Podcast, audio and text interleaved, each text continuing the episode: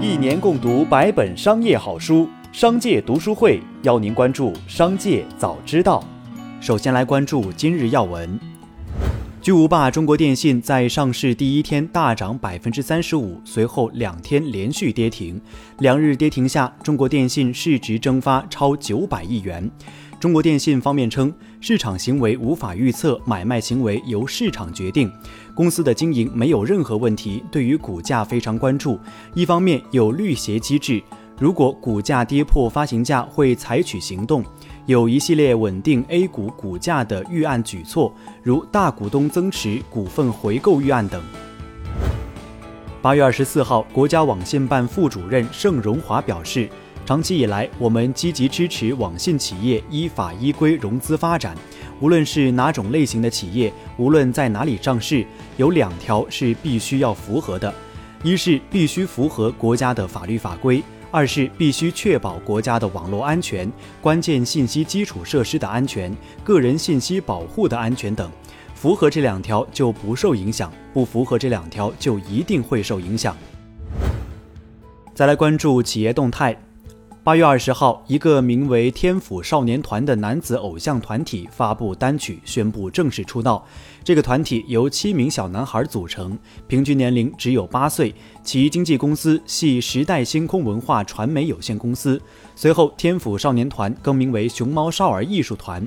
对此，北京青年报评论称：“所谓打造童星、童模、偶像养成低龄化，实际上是一种虐童行为。”据悉，近两周内，猿辅导好未来旗下学而思网校进行大面积裁员。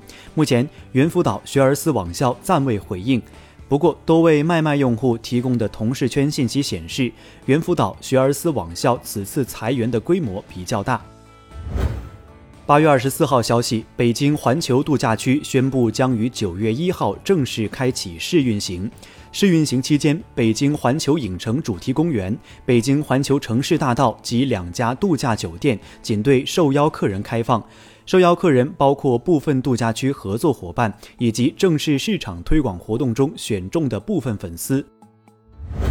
安踏体育发布半年业绩公告，集团收入较去年同期大涨超过百分之五十五，达到二百二十八亿，是同期收入第二大中国运动品牌的两倍多，以绝对优势继续领跑行业。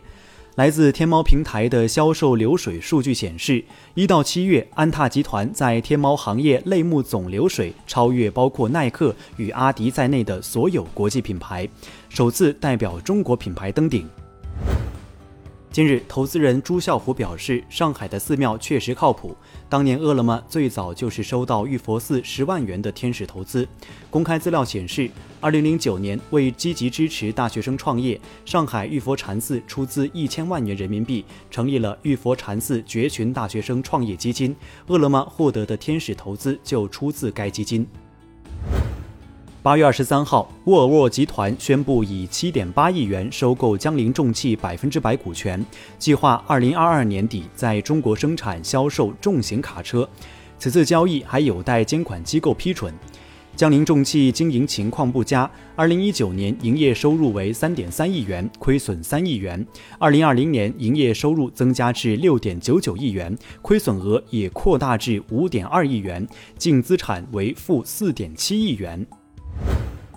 针对网传万达商管 IPO 融资最高达六十亿美元的传闻，万达集团方面回应称，对此不予回应。业内人士指出，一般来说，中国证监会批准之后就能进行赴港 IPO 地表，招股书会披露融资情况。成立于一九八三年，曾与华南五虎之首富力地产齐名的广东老牌房地产企业 ST 粤泰，此前因为债务、资金流动性危机，不得不卖项目断臂求生。如今再爆大雷。八月二十三号晚间，ST 粤泰发布公告称，控股股东及其一致行动人被申请破产清算。截至六月底，ST 粤泰共有四点六万户股东。天眼查 App 显示。近日，史玉柱再次被冻结股权，冻结股权标的企业为杭州云溪投资合伙企业，数额为六千五百万人民币，冻结期限至二零二四年八月。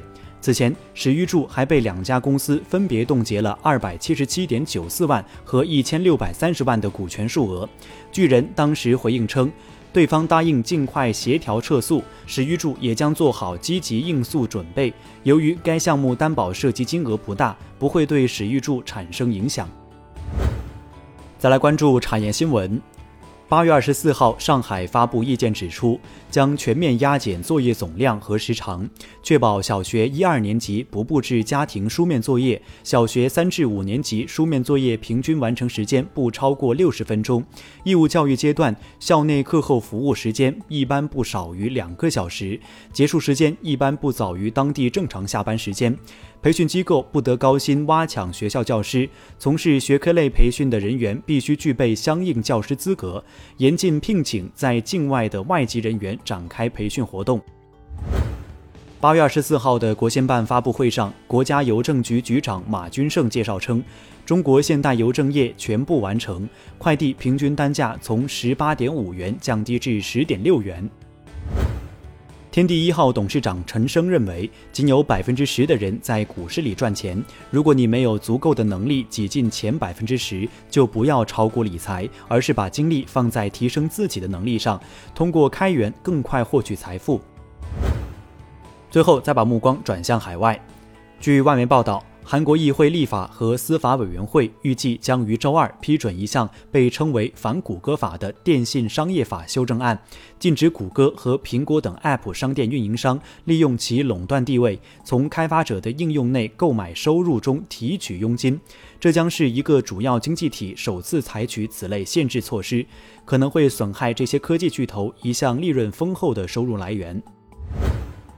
一群苹果员工成立了 Apple Two 组织，其目标是揭露公司内部的种族主义、性别歧视、不平等和虐待模式。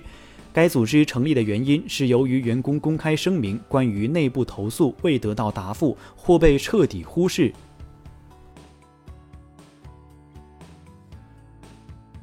以上就是本期《商界早知道》全部内容，感谢收听，下次再见。